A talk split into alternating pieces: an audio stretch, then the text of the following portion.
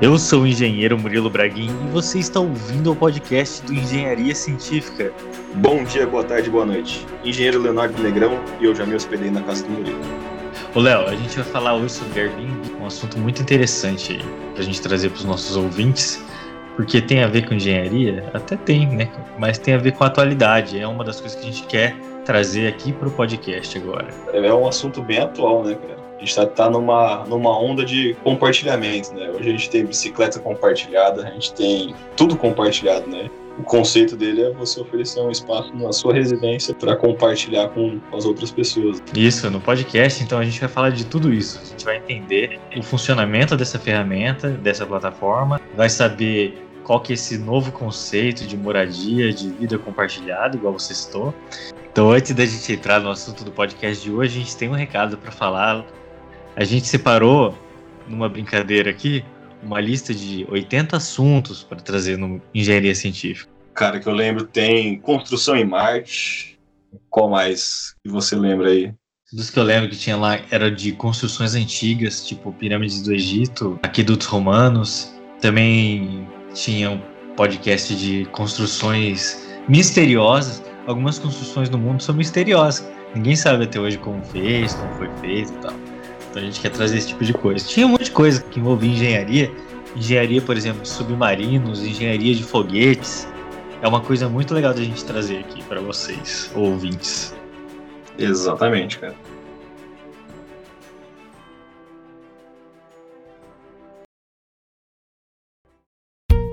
Murilo, você tá ouvindo isso? Tô ouvindo o quê? É o som do meu chão. Cara. Esse podcast é um oferecimento da Benaz Engenharia, projetos em BIM, modelagem e compatibilização em BIM para construtoras, consultoria para escritórios, cursos básicos, intermediários e avançados em ferramentas como Revit, ArchiCAD, Navisworks, Tecla BIM Site, além de vídeos e imagens renderizados. A Benaz Engenharia tem abrangência virtual nacional acesse benazibim.com.br ou mande um e-mail para contato.benase@gmail.com. Os links estarão aqui na descrição. A Benase Engenharia está oferecendo exclusivamente para os ouvintes do Engenharia Científica um cupom de desconto de 10% nos cursos, projetos, modelagens e compatibilizações para a pessoa que falar BIM Londrina quando entrar em contato com eles. Basta dizer BIM Londrina que eles já vão saber que vocês são ouvintes aqui do Engenharia Científica.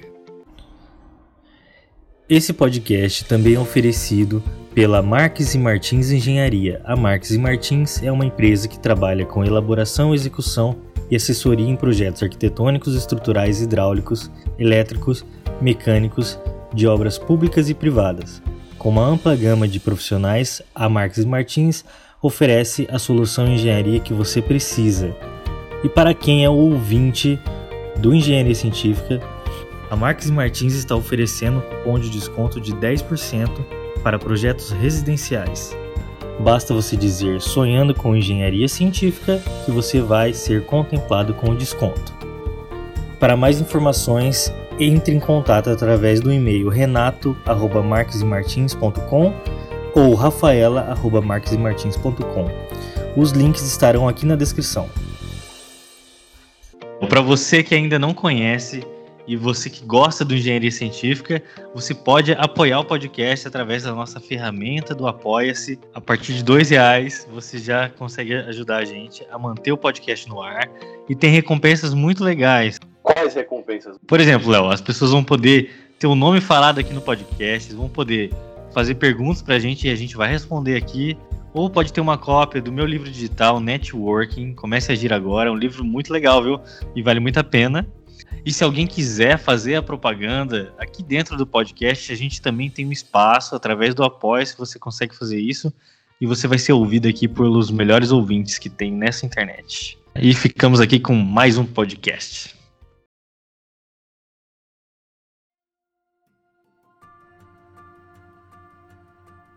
Como é que surgiu essa ideia do Airbnb?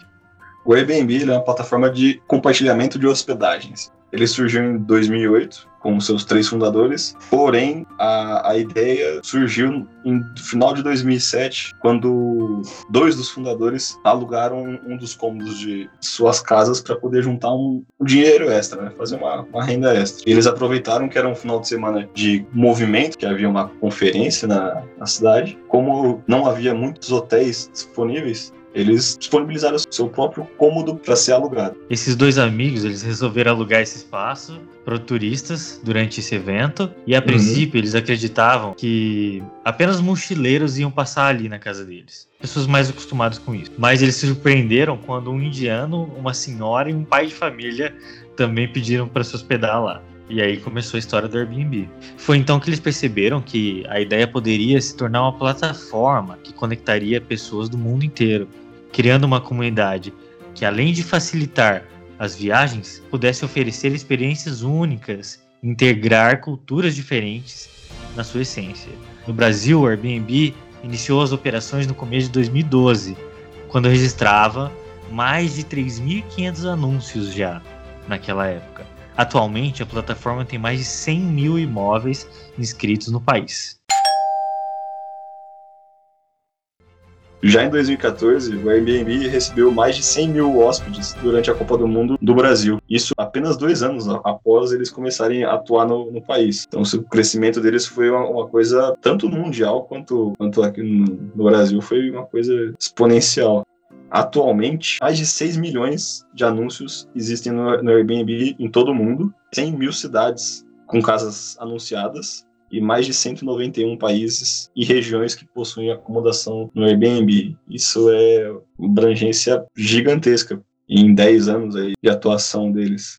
Isso que é interessante, porque a tecnologia vem, quando a tecnologia ela consegue atender uma grande quantidade de pessoas, a gente percebe que o número é exponencial do potencial que existe na ferramenta interessante foi que três fundadores eles viram uma demanda que, que existia, né? Tinha uma demanda por uma hospedagem talvez mais barata e que não teria que ser um serviço de hotel os hotéis eles já têm um serviço que praticamente é padronizado os preços e tudo mais, né? Você não tem uma competição assim tão grande. Essa hospedagem numa casa chega a competir com os hotéis, mas foi uma, uma alternativa, né? Possibilitou que pessoas se hospedassem até em cidades que às vezes não, não tem hotéis, não tem estrutura hoteleira. Pode não ser vantajoso para um hotel abrir numa cidade menor ou num lugar mais afastado, na verdade ela acaba gerando uma renda extra. Né? Exatamente. Eu acho que uma das maiores vantagens da plataforma é que você consegue economizar para quem vai ser hóspede e gerar renda para quem vai ser anfitrião. Mas antes da gente começar a falar disso, a gente tem que explicar um pouco para as pessoas que não conhecem ainda o Airbnb do funcionamento dessa plataforma.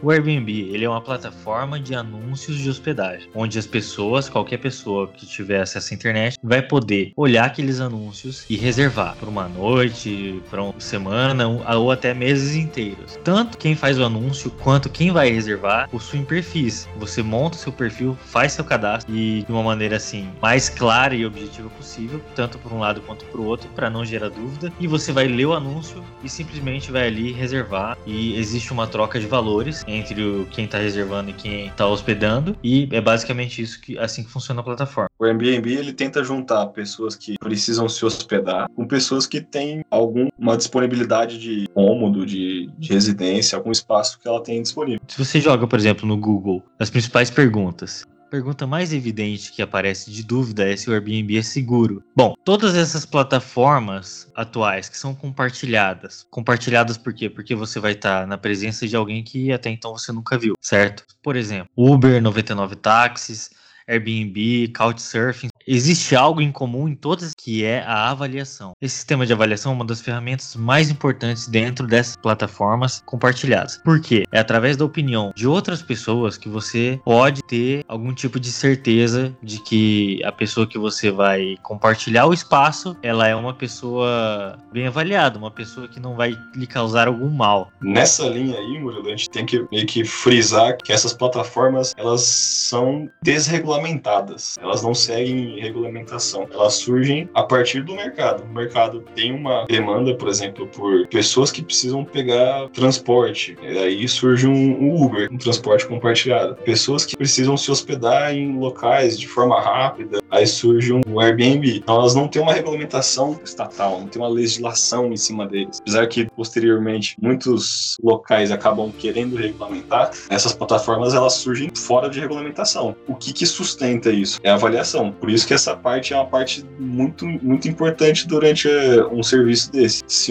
se você não teve um serviço bem feito, você tem que levar a sério a avaliação, porque você vai estar tá repassando essa informação para outras pessoas que dá para entender é o seguinte: esse sistema compartilhado, ele funciona como funciona por causa das avaliações. As avaliações, elas fazem o sistema se autorregular. O que significa isso? São através das avaliações que você pode ter algum tipo de credibilidade e confiança, tanto no hóspede quanto no anfitrião. Tanto você que está indo para algum lugar, quanto a pessoa que está nesse lugar e vai te receber. Então, como as pessoas vão saber se você é uma pessoa que vai respeitar as regras, se você vai manter limpo, se o lugar é decente, se ele tem condições realmente de receber as pessoas. Então, é através das avaliações de usuários anteriores que as pessoas conseguem saber aonde que elas estão indo e quem elas vão encontrar lá e qual lugar que elas vão encontrar. A segurança do aplicativo ela vai além do perfil da pessoa. Então, ok, a gente tem duas pessoas que são pessoas que têm perfis bem avaliados, por exemplo, e essas pessoas vão entrar num acordo tudo através do aplicativo, tudo online. Nada acontece fora da plataforma. Então, todas as negociações, tanto conversas quanto valores, tudo acontece dentro do Airbnb. O hóspede, ele vai ter que colocar o cartão de crédito dele e o anfitrião vai receber direto na conta. Então, não existe troca de valores, dinheiro em papel entre o anfitrião e o hóspede. Isso dá um conforto gigantesco para as duas partes, porque essa troca de valores ela fica muito à parte do que acontece realmente na vida real, quando o hóspede chega na casa do anfitrião, por exemplo. Então, por exemplo, o anfitrião ele pode estabelecer as regras de cancelamento. Então, o hóspede ele pode cancelar. O normal é até 24 horas antes e ele tem um reembolso de praticamente 100%. Mas pode acontecer também do hóspede chegar na hora e querer cancelar e o anfitrião ser flexível o suficiente para reembolsá-lo também. É muito tranquilo a parte financeira dentro do Airbnb. É tudo feito com cartão de crédito, tudo automático no sistema, sem troca de dinheiro, e isso é um conforto inacreditável. Por que, que eu falo que o Airbnb é uma inversão de um pensamento coletivo? Porque a sua mãe, Léo, assim como a minha, provavelmente, falou para você não conversar com, com estranhos não é? E principalmente não receber estranhos em casa. O que, que dá segurança para que dá segurança para as pessoas fazerem quebrarem essa barreira, né? Que nossas mães falavam para não, não receber estranhos em casa, não, falar com estranhos, é o sistema tanto de avaliação, né? Quanto o sistema de, de cadastro né, no, na plataforma. Se a plataforma tivesse uma forma de cadastro muito, muito frágil, eu tenho certeza que o sistema não teria ido para frente. Mas como você tem que cadastrar seu documento, enviar foto do seu documento, o risco ele é menor, não que o risco seja zero, mas ele o risco ele é mais mais controlado. Esses pontos assim conseguem controlar mais a, a situação. Esses mecanismos de cadastro eles funcionam com um filtro das, das pessoas, porque ali é, basicamente você tem uma ficha de quem a pessoa é um registro, fica registrado dentro de um sistema e é aquilo que dá mais segurança para quem está recebendo e para quem está viajando. Mas o que a gente falou aí de mundo compartilhado, a gente começa a entender que existe uma nova economia surgindo. Uma economia, de certa forma, mais inteligente. Por quê? Você está utilizando espaços que seriam ociosos, muitas vezes, por exemplo, na casa das pessoas, ela tem um quarto vazio e aquele quarto sempre vai ficar vazio. E ela está conseguindo gerar renda através daquele, da, da, é, daquele cômodo que já existe e estaria obsoleto, estaria, estaria sem uma utilidade. E a pessoa consegue fazer essa renda através da plataforma, por exemplo. Do, por outro lado, o hóspede consegue também uma renda por estar economizando, porque o Airbnb ele tem uma inteligência, é um, um algoritmo que ele pega o, o, anúncio da pessoa com todas as, as condições que ela colocou ali, daquela residência, daquele apartamento, com as características que ele tem, se ele tem ar-condicionado, a localidade. Ele pega o formato do que a pessoa pode oferecer e vai agregando valor naquele formato e ele gera um preço. E esse preço, geralmente, ele é bem abaixo do que é oferecido por hotéis, por exemplo. Então, a pessoa que está se hospedando, ela também tem uma economia. A gente pode afirmar que o Airbnb ele é uma via de mão dupla. Ele é uma economia inteligente, porque ele gera valor para quem nunca pensou em gerar valor com o seu imóvel que está parado, ou seu quarto que está parado, ou até mesmo uma cama, com as pessoas que vão se hospedar que vão poder reservar por preços muito menores dos praticados por hotéis por exemplo. Então, o Airbnb, ele funciona da seguinte forma: as pessoas elas podem alugar por uma temporada. A temporada ela pode ser entendida por só um dia, como até meses. Ela pode alugar através de três modalidades. A pessoa ela pode reservar um espaço inteiro, que seria um apartamento ou uma casa. Ela pode reservar um quarto apenas, que seria um quarto dentro do, da casa de alguém ou dentro do, do apartamento ou até mesmo um quarto compartilhado. Você só aluga só a cama mesmo. E você pode ter alguém dormindo na cama do lado que é outro hóspede. E o Airbnb ele vai gerando valores diferentes para cada composição dessa. Cada modalidade tem um valor. Se você vai reservar um, um espaço completo, ele é um valor muito maior do que reservar apenas uma cama. Então ele atende um público de uma gama muito diversificada. Ele é democrático para os ouvintes saberem, e tanto eu quanto o Léo, a gente já viajou em Airbnb para algumas cidades, já viajamos juntos e já viajamos separados também. Então a gente tem tanto experiências compartilhadas quanto experiências isoladas. Viajamos para várias cidades aí do Brasil: Camboriú, Florianópolis, Blumenau, Ilhabela. Esses lugares a gente ficou no Airbnb na modalidade quarto. E eu também tenho uma experiência de Airbnb, que eu tenho um Airbnb aqui no meu apartamento, que eu alugo o quarto aqui de casa e reservam comigo. A gente começou junto, né? Nossos primeiros testes de testar a plataforma. E sempre a gente teve boas experiências, né, cara? As que eu tive sempre foram boas. Mas eu lembro que Florianópolis você teve alguns probleminhas, né? É verdade, cara. A experiência que eu tive em Florianópolis foi uma experiência negativa com Airbnb. Por quê? É uma época assim que eu não conhecia a plataforma. O primeiro lugar que eu reservei foi uma coisa assim muito estranha de se fazer, porque era uma super novidade para mim, faz mais ou menos dois anos. Eu falava assim, meu, como que eu posso reservar na casa de alguém? Mesma história, né? Eu acho que é, é o que passa na cabeça de quem nunca usou o Airbnb. Como é que eu vou hospedar na casa de alguém que eu nem conheço? Como é que vai ser lá? Essas pessoas vão me receber? De que forma que vai ser? Eu vou chegar, entrar na casa da pessoa, de repente sentar no sofá dela, comer na mesa dela. E é, e é realmente isso que acontece.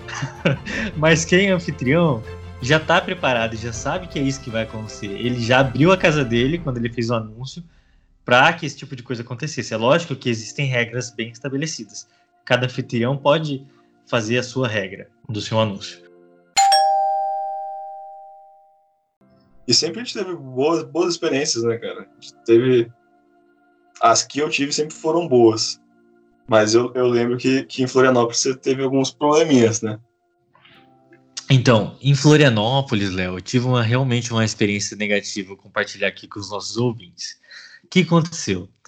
É, eu tinha reservado um quarto dentro de uma casa, de uma residência.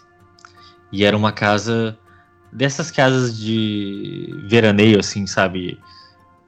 Na, praticamente assim, bem pertinho da beira do mar. Isso que é a vantagem do Airbnb é essa, tá? Você alugar um lugar que é muito próximo assim, de pontos turísticos fantásticos. Mas nessa aí foi negativa para mim, porque é, eu olhei o anúncio da pessoa, li todo o anúncio, como funcionava, vi as fotos. Aí eu cheguei lá, é, isso era uma sexta-feira à noite. Cheguei lá em Florianópolis, nunca tinha ido para Florianópolis, estava viajando sozinho. E eu cheguei lá umas 10 da noite. Não, cheguei antes. Cheguei lá 8 da noite.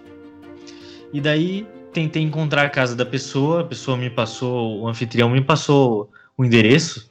Ele, primeiro que ele passou um endereço um pouco estranho. Ele falou assim: olha, é perto de, de algum lugar. Era perto de algum lugar. Se é perto de algum lugar, você sabe que já não. não talvez lugar fixo não, não exista.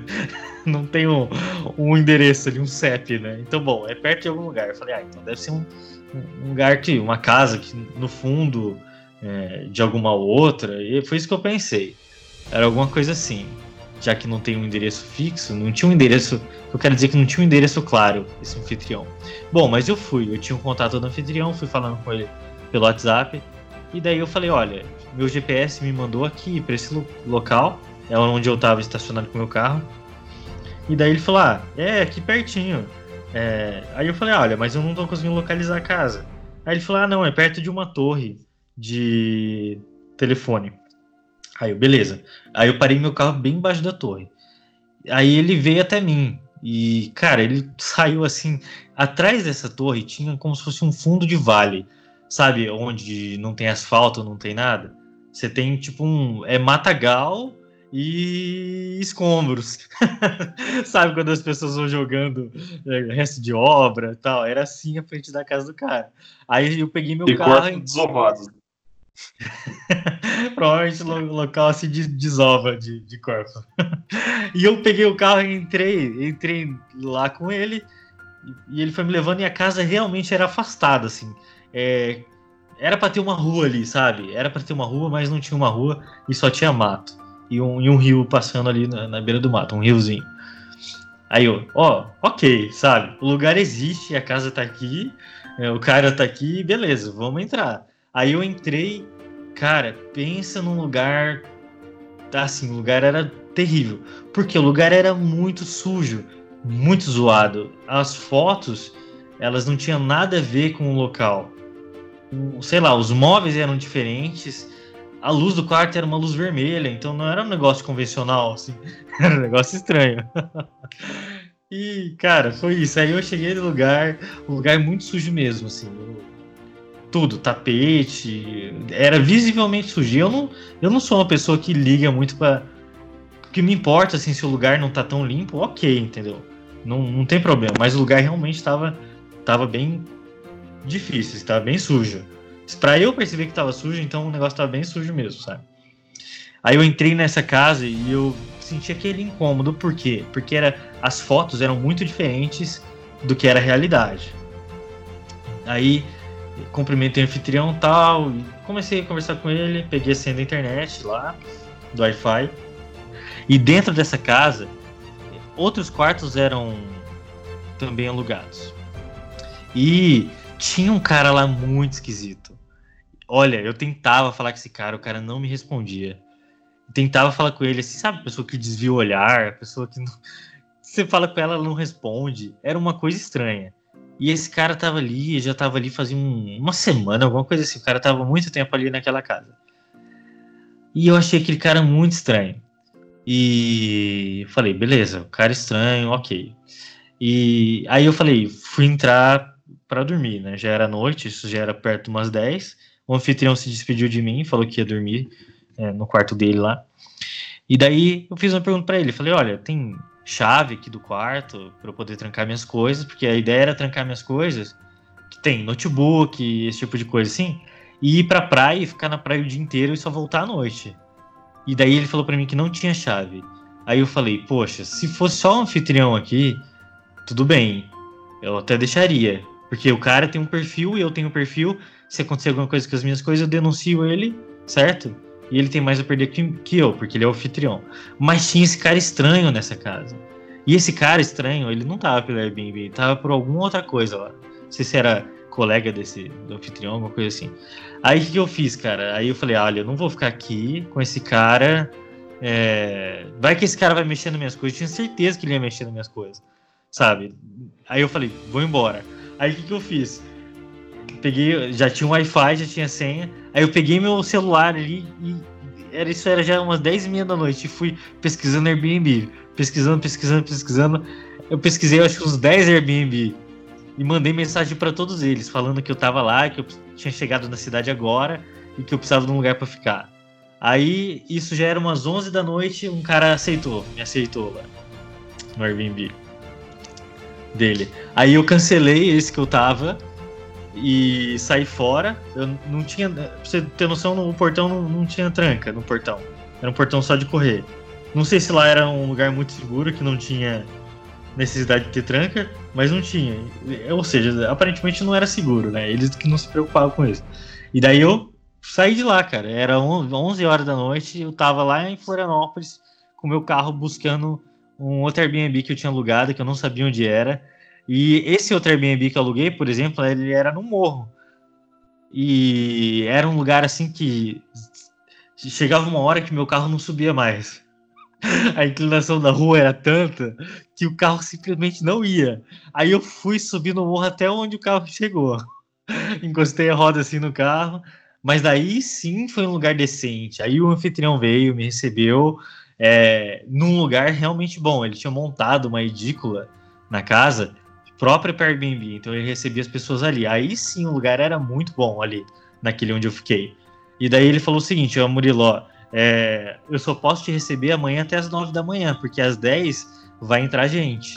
Aí eu, beleza, pelo menos é um lugar para dormir. Dormi e fui procurando Airbnb pro, pro resto do, dos dias que eu ia ficar em Florianópolis, ia ficar mais quatro dias lá. Esse era o primeiro.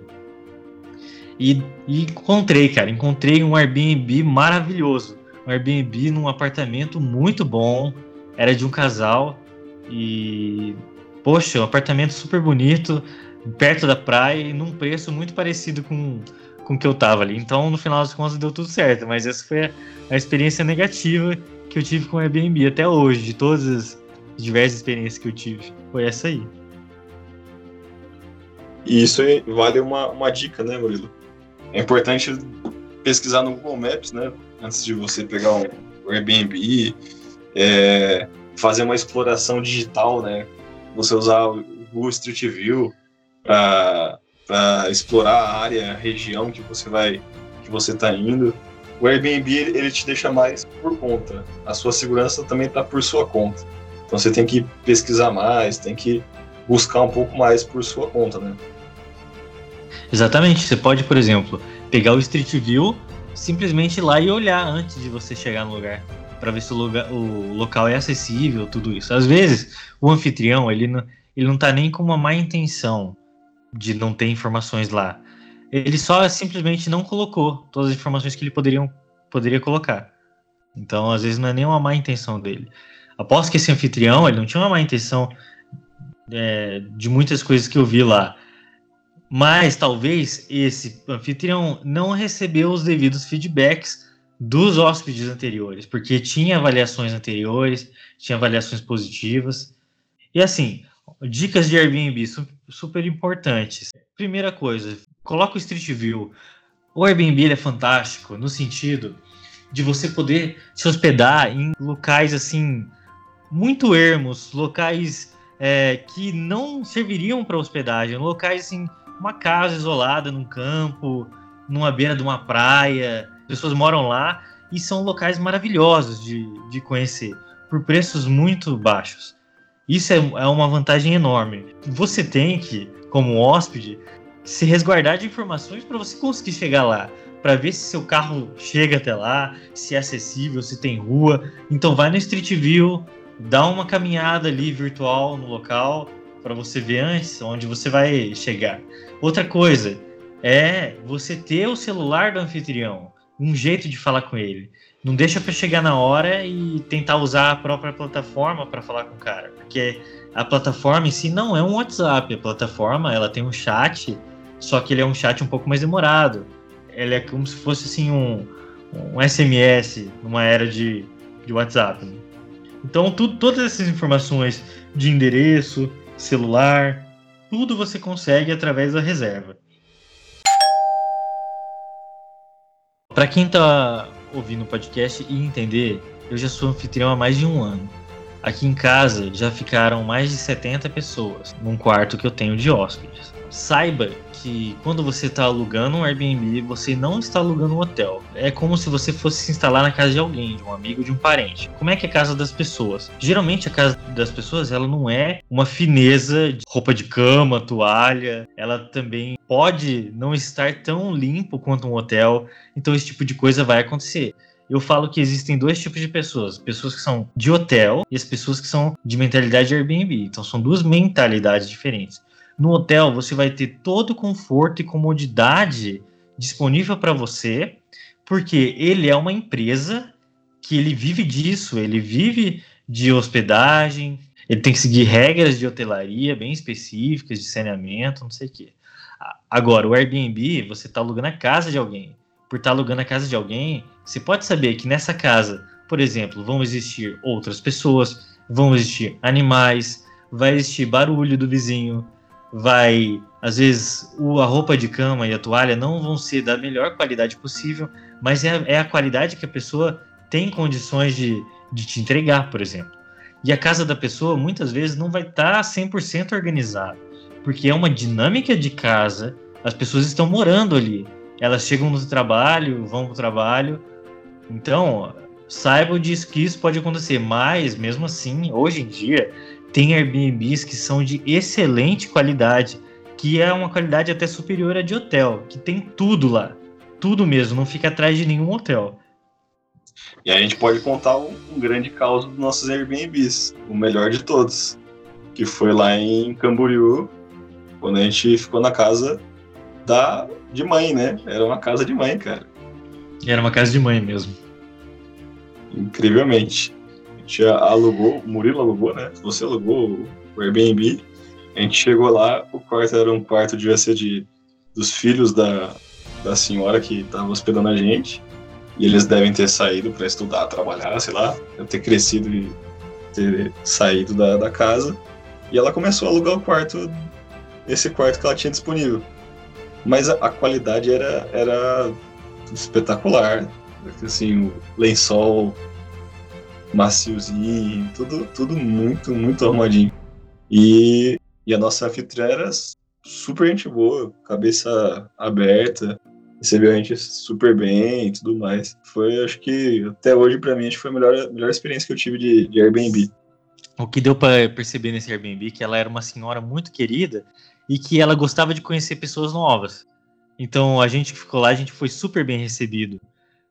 Porque essa é um, um pouco da mentalidade do Airbnb e, e do que o, Airbnb proporciona é o, conhecer pessoas novas e o conhecer pessoas incríveis, que são pessoas amáveis, são pessoas que vão adorar te receber na sua casa.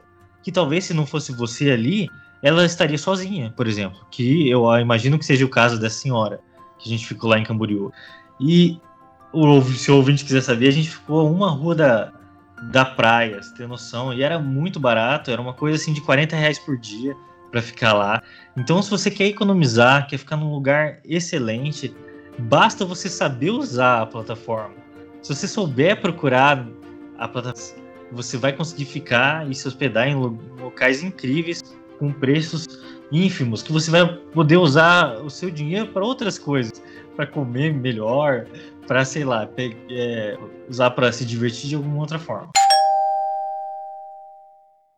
O importante da plataforma é a transparência de informações, tanto de quem está pedindo, solicitando a reserva, e de quem está reservando. Então é muito importante que os dois lados tenham informações claras de como vai funcionar a hospedagem. Existirão é, muitas vezes horários para check-in e check-out, então dessa forma vai funcionar bem como um hotel que eles devem ser respeitados, porque o anfitrião, diferente de um, alguém que está no hotel, ele faz outras coisas da vida muitas vezes. Ele tem um trabalho que nem assim como eu, eu trabalho o dia inteiro. Então eu costumo receber as pessoas mais à noite. Então meu horário de check-in é, por exemplo, depois das 18 horas. Então é muito importante a pessoa se ligar nisso, de que ela não vai poder chegar no local que ela quer chegar na hora que ela quer chegar que existem regras, apesar de você estar se hospedando na casa de alguém.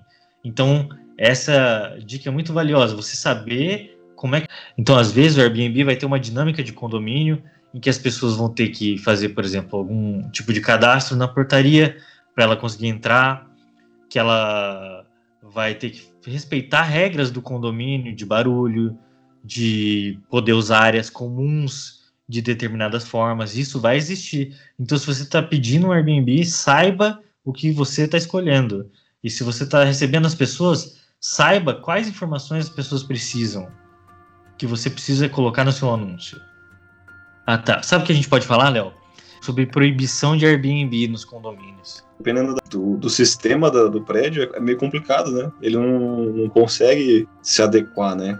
É, assim, ele não está preparado para isso. Uma pessoa diferente cada dia, semana, né?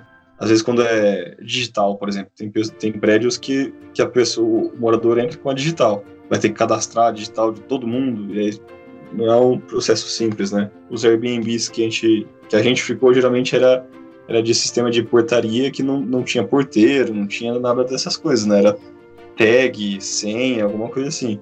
Aí as pessoas passavam pra gente o, o código. Gera um risco para quem mora no condomínio? Gera, né? Porque você passa a informação para um desconhecido. Então é meio complicado, é, é um, é um, ponto acho que muito, muito sensível do, do, do Airbnb, né? Todas as plataformas e tecnologias elas vão é, ter pontos sensíveis com a realidade, porque é uma novidade que está tentando se adaptar no mundo que é o mundo real, o mundo atual e do, do jeito que é. Muitos condomínios, igual você citou, são muito rígidos quanto à entrada de pessoas. Então é por isso que a gente vê muitas polêmicas no sentido de proibição do Airbnb, assim como existe também nesse sentido proibição do Uber e de algumas outras plataformas, no Airbnb existe a mesma coisa. O que acontece é o seguinte, é uma inovação e as pessoas costumam a ter preconceitos com inovação. Coisas ruins podem acontecer, obviamente, coisas ruins podem acontecer. Mas daí vai dar inteligência da plataforma de dar algum tipo de segurança para o usuário, porque a plataforma ela está querendo que isso seja, seja disseminado no mundo inteiro. Quanto mais usuários, melhor, certo? Então, por outro lado, eles vão buscando alternativas de segurança.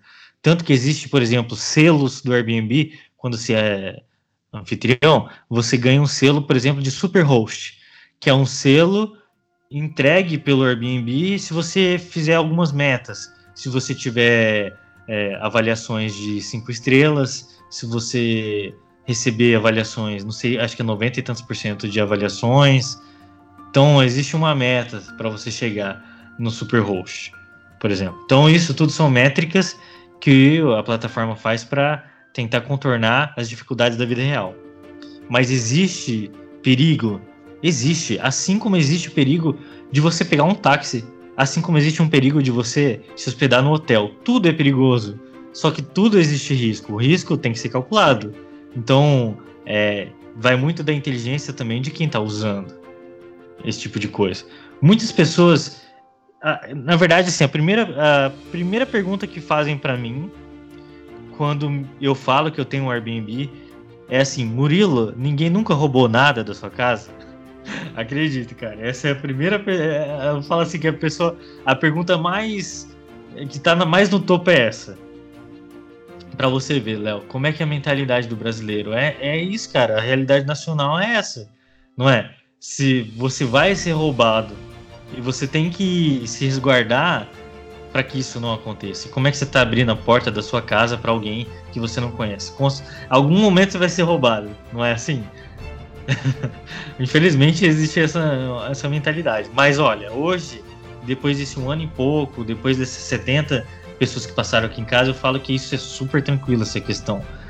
Eu, no começo, falasse assim, nos primeiros hóspedes, eu até eh, tirava alguma coisa ali da sala, guardava meu notebook no, na gaveta no, no, meu quarto. Mas hoje em dia eu vejo, cara, isso não precisa. Mas é muito assim da pessoa com certeza vai ter um anfitrião que vai se resguardar de muitas outras formas que eu não me resguardo, por exemplo. Mas é muito da pessoa. Então, a mentalidade de quem está na plataforma, justamente porque tem um perfil, esse perfil é avaliado, esse perfil é avaliado e é passado para frente nas outras hospedagens que a pessoa vai fazer, isso garante muita segurança. Então, ninguém vai querer sujar o seu perfil, ter que fazer uma conta de novo, colocar outro cartão de crédito, outro e-mail, por conta de uma besteira assim sabe? Os condomínios que, que são mais rígidos, né? Às vezes, controle de carro, tem. Isso no condomínio lá, lá onde eu moro. O carro, o controle de carro é, é com um tagzinho, como se fosse um, um chip do sem parar, para poder entrar e sair. É, e para você botar um tag no carro, você tem, tem um custo. Você não vai fazer isso com todo, todo, todo hóspede. Mas eu acho que a questão não é proibir, proibir o caminho fácil. Eu acho que talvez os condomínios tenham que pensar e se adaptar, né? Qual, qual, qual meio? Ah, o sistema de, de portão do, do carro é, é, mais complexo, então Airbnb não, não para carro dentro. Paciência, é, é, uma, é uma questão que também eu já aluguei Airbnb que não tinha vaga dentro do prédio. Aluguei mesmo assim. Parava o carro na rua e, e tudo certo. A pessoa é, é de, de aplicativo, passa pela portaria, faz uma, preenche um formulário ou faz um, um sistema, um cadastro, pega o documento da pessoa, o telefone, tenta fazer alguma, alguma forma de para não se para não proibir. Porque aí, aí, proibindo você acaba não controlando. Você acaba tendo pessoas entrando talvez de uma forma não legal no condomínio que aí é mais perigoso se você tentar fazer um, um controle você vai ter mais mais segurança no, no fim das contas Exato. Então, assim, vai muito da inteligência de quem está usando, de quem está quem tá praticando Airbnb. Vai muito do, do risco que você quer correr. Você quer correr risco, se você não quer correr risco. É o que você falou, Léo. Olha, a proibição e a inibição é o caminho mais fácil. Mas olha aqui, por exemplo, Léo, eu tenho uma reportagem aqui da Vitacom, que é uma construtora de São Paulo. E olha só, eles fizeram um estudo com a Fundação Instituto de Pesquisas Econômicas, a FIP, que indicou que hospedagens na plataforma, no Airbnb, em 2016, movimentaram 40 milhões em São Paulo, só em 2016. E é um número bastante considerável para esse mercado assim, de, de hospedagem. E essa empresa lançou um empreendimento chamado VN Vergueiro, que ele é um empreendimento que ele já é integrado com o Airbnb.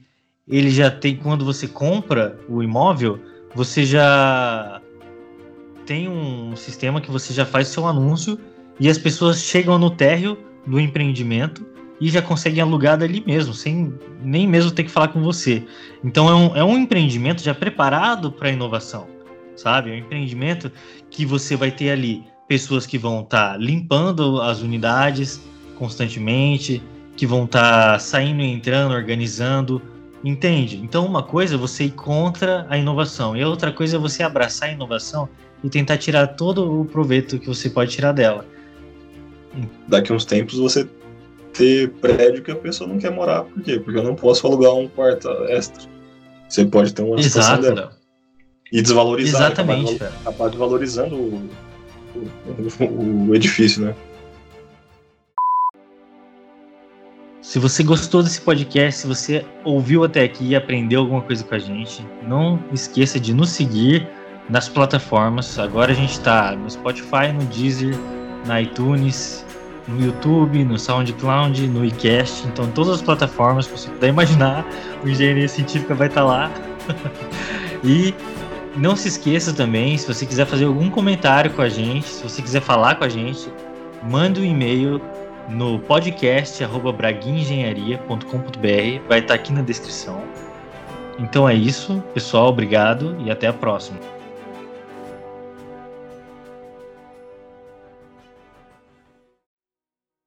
E o cachorro começou a latir aqui em casa, velho, bem agora. Caramba. Dá pra ouvir daí o cachorro?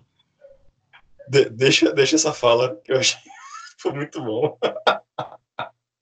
Você bota um pi, aí você fala, o cachorro começou a latir bem agora. Tem um cachorro que sempre participa do podcast com a gente. É o cachorro do vizinho. Aí a gente sempre corta ele na edição. Só que ele sempre quer aparecer. Então é só começar a gravar o podcast que ele começa a latir.